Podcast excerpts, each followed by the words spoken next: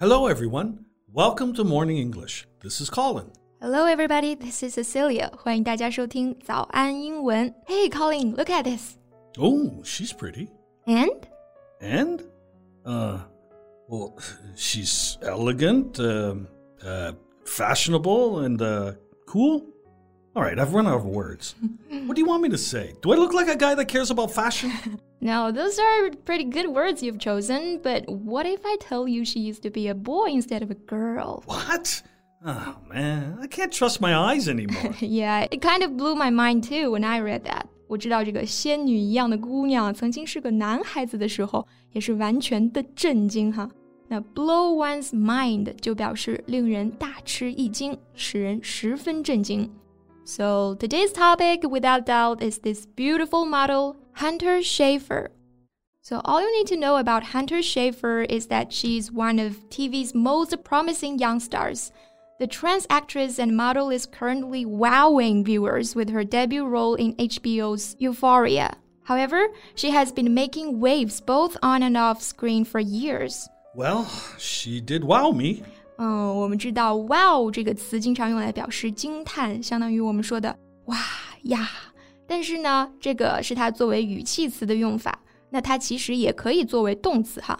那 wow somebody 和 impress somebody 类似，就是使人惊叹、令人叫绝，但是它有一种自带音效的感觉哈。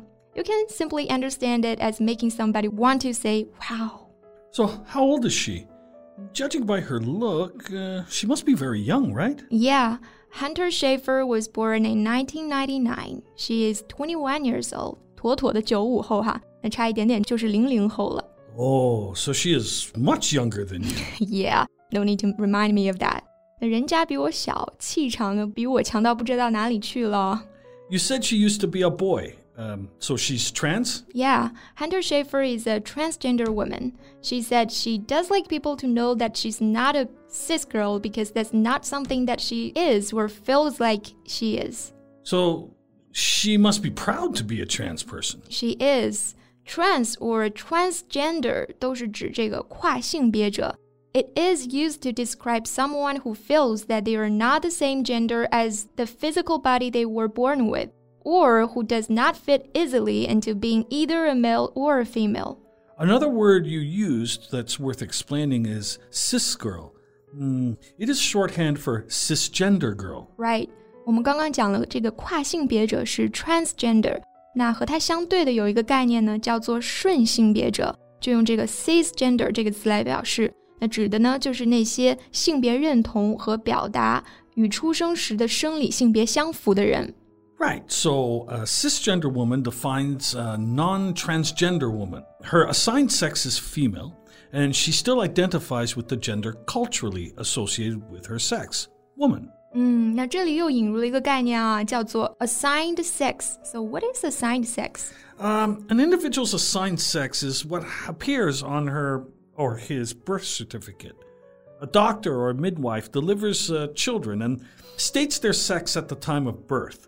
The individual is branded male or female based on this assessment on their birth certificate. 嗯，这个 assigned 表示指定的、分派的。那所谓的指派性别呢，就是指一个人在出生时候所被认为所属的性别。它也可以表述为 natal sex, designated sex at birth, or biological sex 生物性别。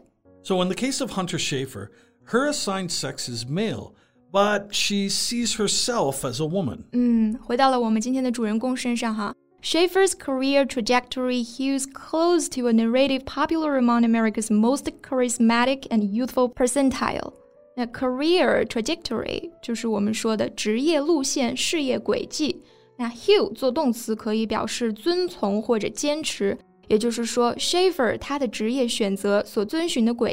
那恰恰就是美国最年轻、最有魅力的这一部分人所喜欢的这个路线。I know what you mean.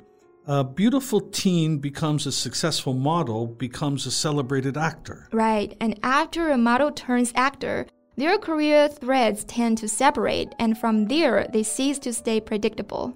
That means whether this Schafer will win an Oscar, start a lifestyle brand, or both is unclear at this time. So, what do you think is the main difference between Schafer and others who have walked the path before her? Well, perhaps the main difference is Schafer's identity as trans woman, of which there are few models and fewer models turned actors. Oh, so it becomes a popular fixation point in the way that it doesn't for others. Yeah, I mean, look at her. What she represents is the current zeitgeist of beauty in that there are no rules, no boundaries, and no restrictions. 它的这种美哈，其实映射着一种时代精神，没有规则、边界和限制。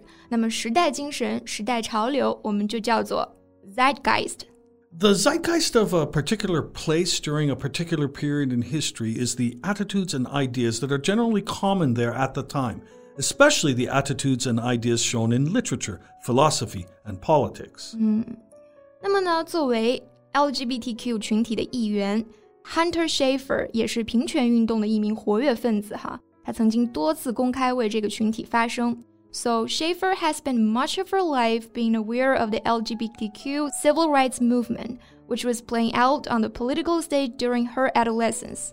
She first earned the activist title when she appeared as the plaintiff in the ACLU's case to overturn North Carolina's HB2 bathroom bill. Oh, yeah, I remember that bill.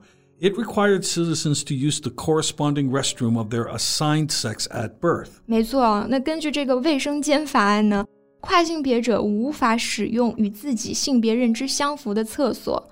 那当年才刚刚满十八岁的 Hunter Schafer 就曾经公开发表过自己的演讲，谴责该法案对 LGBTQ 群体带来的伤害。Well, the campaign was successful in part. The bathroom bill was repealed though replaced with something only eh, moderately less discriminatory. 嗯，discriminatory 就表示区别对待的、歧视的。也就是说呢，虽然这个法令被废止了，但是啊，代替它的也就好了那么一丢丢，并没有好到哪里去哈。Anyway, Schafer pushed on with her life, moving to New York City and finding work as a model. 那今年二十三岁的她已经是一个炙手可热的模特了，备受瞩目的新人演员。但是呢，在尝试这一切之前呢，他还是一名颇具天赋的艺术家。Wow, that sure is a lot of achievement for a 22 year old. Yeah. At 16, she moved to study at the University of North Carolina School of the Arts. She always wanted to be an artist. More specifically, she wanted to illustrate comics. She posted some of her drawings on her Instagram too. Here are some of her works. What do you think? Well, they're mostly in black and white. Um, are these portraits of herself? Oh, there are also other characters. Uh, they are grotesque, dressed in otherworldly fashions, animated in movement, almost uh, writhing. 对哦，他的作品和他给人的感觉一样，就是这种浪漫、奇特、天马行空的感觉，youthful yet eternal, romantic but not docile。那今天关于这个天才又美貌的少女，我们就聊到这里啦。 so thanks for listening. This is Colin. This is Cecilia. See you next time. Bye. Bye. This podcast is from Morning English. 学口语就来早安英文。